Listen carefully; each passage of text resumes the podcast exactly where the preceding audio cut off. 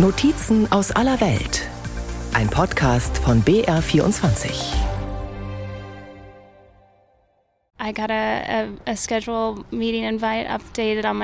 In meinem Kalender war plötzlich eine Einladung zu einem Meeting. Ich war etwas überrascht und bekam die Nachricht, dass ich meine Arbeit niederlegen sollte.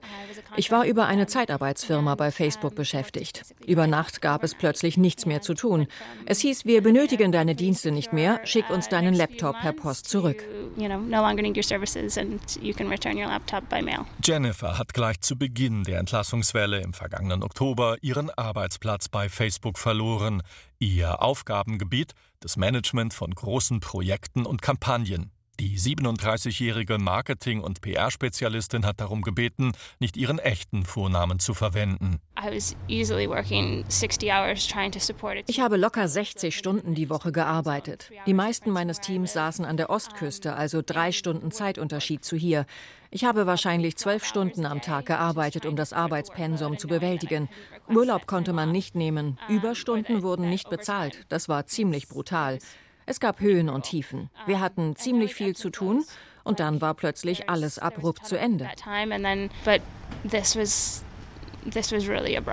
Während der Pandemie hat die zweifache Mutter bei dem sozialen Netzwerk angefangen. Gut 12.000 Euro verdiente sie pro Monat.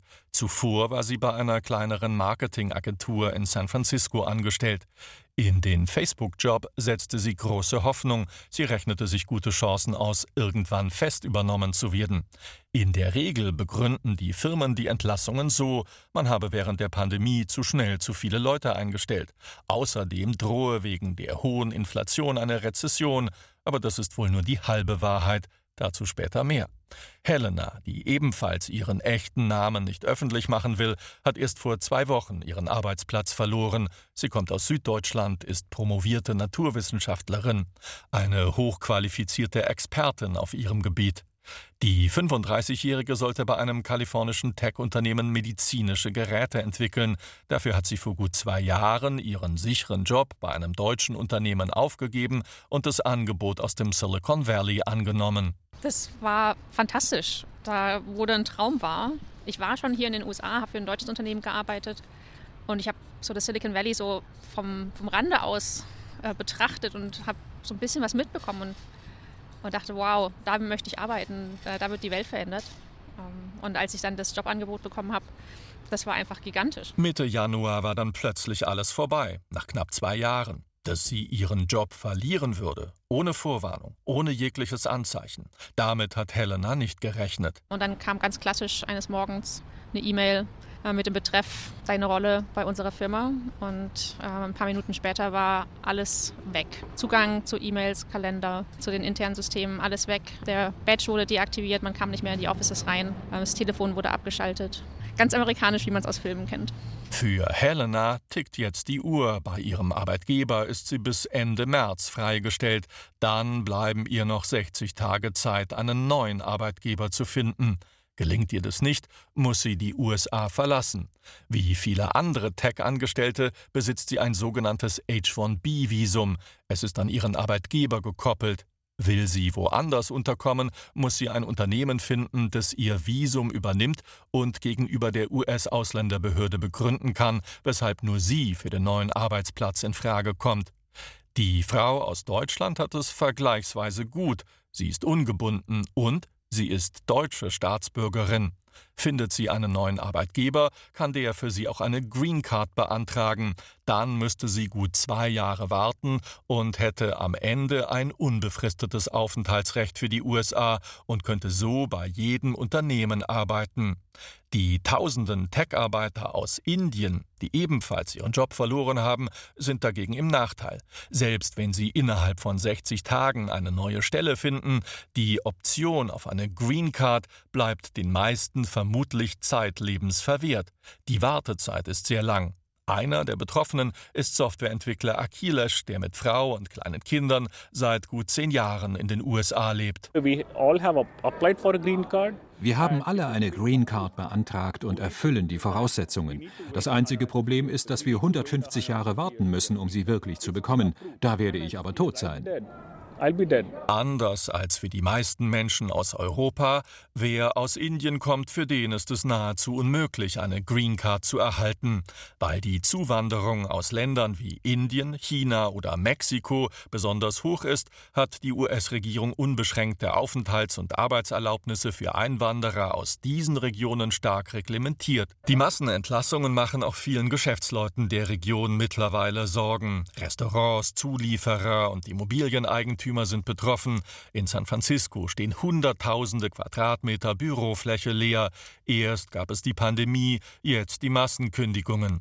Die Bürgermeisterin von San Francisco, London Breed, will deshalb die Umwandlung von Büroräumen in Apartments unbürokratisch ermöglichen. Das soll helfen, die Wohnungsnot zu lindern und die hohen Mietpreise zu drücken. Umgerechnet 3000 Euro bezahlt man für eine kleine Einzimmerwohnung. Die Bürgermeisterin sieht in den Entlassungen der Tech-Branche auch Chancen. Uh, Wir schauen uns saubere Technologien an. Wir wollen im Bereich der grünen Energie attraktiver werden. Wir wollen wieder mehr Arbeitsplätze für das verarbeitende Gewerbe ansiedeln. Aber es wird ein harter Weg sein. Im Silicon Valley herrscht derzeit das große Erwachen nach einem Jahrzehnt stetigen Wachstums. Während der Pandemie erlebte die Tech-Branche ein noch deutlich beschleunigteres Wachstum. Amazon und die Facebook-Mutter Meta wuchsen besonders aggressiv. Sie haben in den Pandemiejahren die Zahl ihrer Mitarbeitenden nahezu verdoppelt. Bis zu den Kündigungen kam Meta auf 87.000 Mitarbeitende, bei Amazon waren es mehr als 1,5 Millionen. Olaf Groth ist Wirtschaftsprofessor an der Universität von Berkeley. Seit 30 Jahren beobachtet der aus der Nähe von Düsseldorf stammende Experte die Konzerne im benachbarten Silicon Valley. Die Pandemie habe für einen Megaboom gesorgt, sagt Groth. Die digitalen Dienstleister haben sich dieser Welle dann auch ziemlich schnell angenommen und wir müssen da ja auch dankbar sein, dass wir diese Tools auch gleich hatten. Wenn ich da nur mal an Zoom denke zum Beispiel, was es ja schon gab, aber was natürlich durch diese Pandemie ganz mächtig Auftrieb bekommen hat. Und so ging es ja eigentlich mit allen digitalen Foren und Werkzeugen. Das wurde dann auch schnell begrüßt von, von Arbeitgebern und unterstützt, auch finanziell unterstützt. Ne? Und dadurch kam es dann zu einer Euphorie, einer, einer Kauf- und Verkaufseuphorie, die sich so jetzt natürlich nicht, nicht fortsetzt. Von einer Krise zu sprechen, hält Groth derzeit für übertrieben. Unternehmen wie die Google-Mutterfirma Alphabet, Apple, Meta oder Amazon verfügten über milliardenschwere Cash-Reserven und machten nach wie vor hohe Gewinne. Die Quartalsbilanzen der Konzerne geben Groth recht. Microsoft hat allein im letzten Quartal 2022 16 Milliarden Dollar verdient. Meta beklagte zwar für sein Herbstquartal einen Gewinneinbruch von 52 Prozent gegenüber dem Vorjahr, dennoch konnte man mehr als 4,4 Milliarden Dollar auf der Habenseite verbuchen.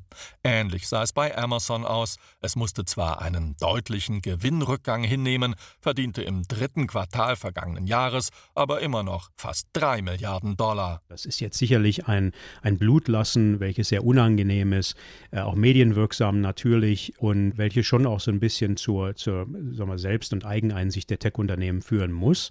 Aber es ist nichts verglichen zu der Katastrophe, die wir, sagen wir mal, im Jahr 2000 erlebt haben, bei der Dotcom-Bubble, wo wir also rund 25 Prozent aller Angestellten äh, über einen gewissen Zeitraum verloren haben und auch nur ganz langsam wieder aufbauen konnten. Begonnen hat die Entlassungswelle bereits im Oktober vergangenen Jahres. Den Anfang machte der Facebook-Mutterkonzern Meta.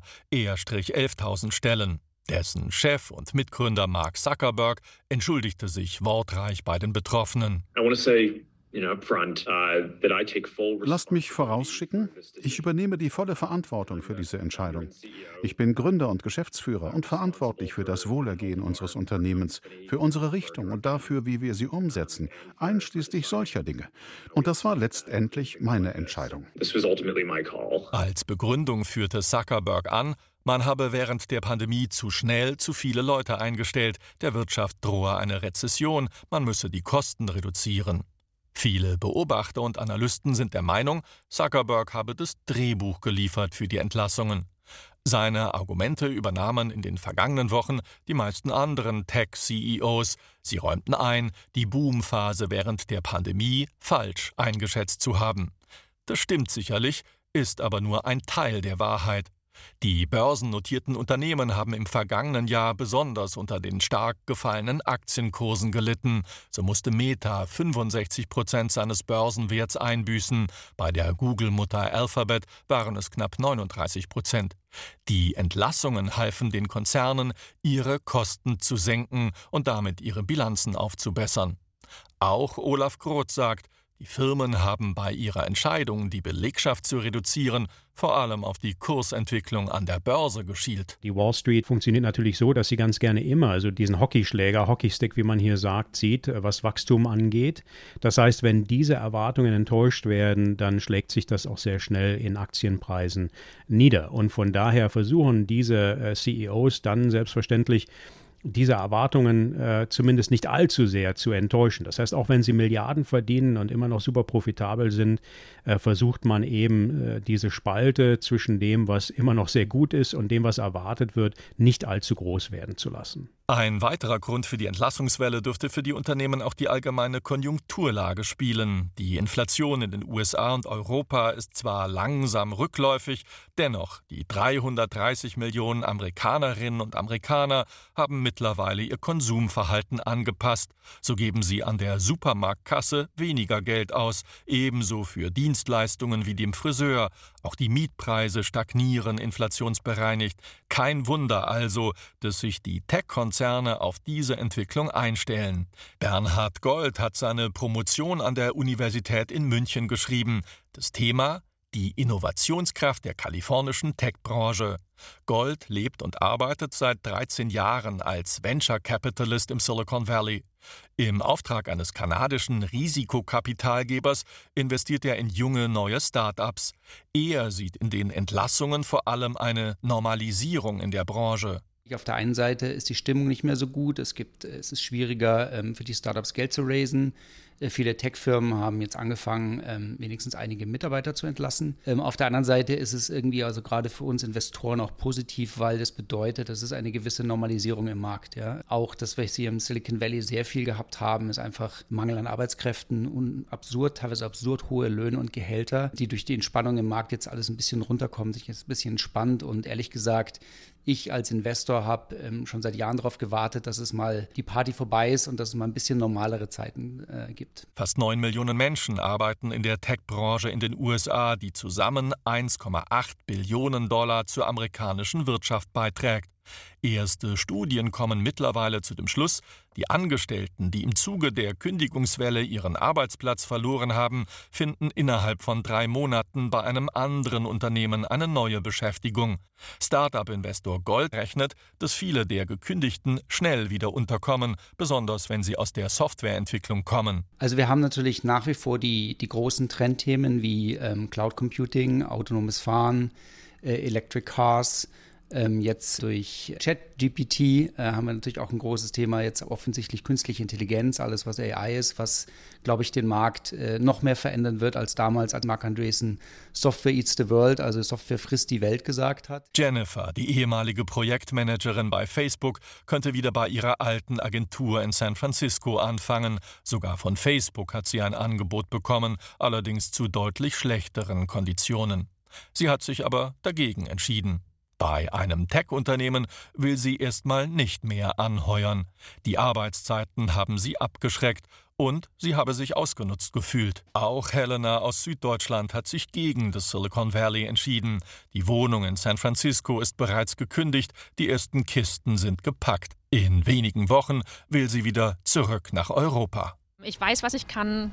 Ähm, ich weiß, dass ich gut bin in dem, was ich tue. Und auf meinem Lebenslauf sieht es natürlich toll aus. Ne? Ich war im Silicon Valley bei einem Big Tech-Unternehmen. Ich freue mich auf den nächsten Schritt, der sich jetzt ergibt. Mal schauen, was es wird. Und das ist auch eine Sache, die ich hier in Amerika gelernt habe. Diese Einstellung hier in den USA, Hire and Fire, diese Mentalität, das trifft einen nicht ganz so stark wie vielleicht in Deutschland, wo das Ganze doch irgendwie so ein Stigma ist. Ne? Hier in den USA ist es dann vielleicht doch nicht, nicht so.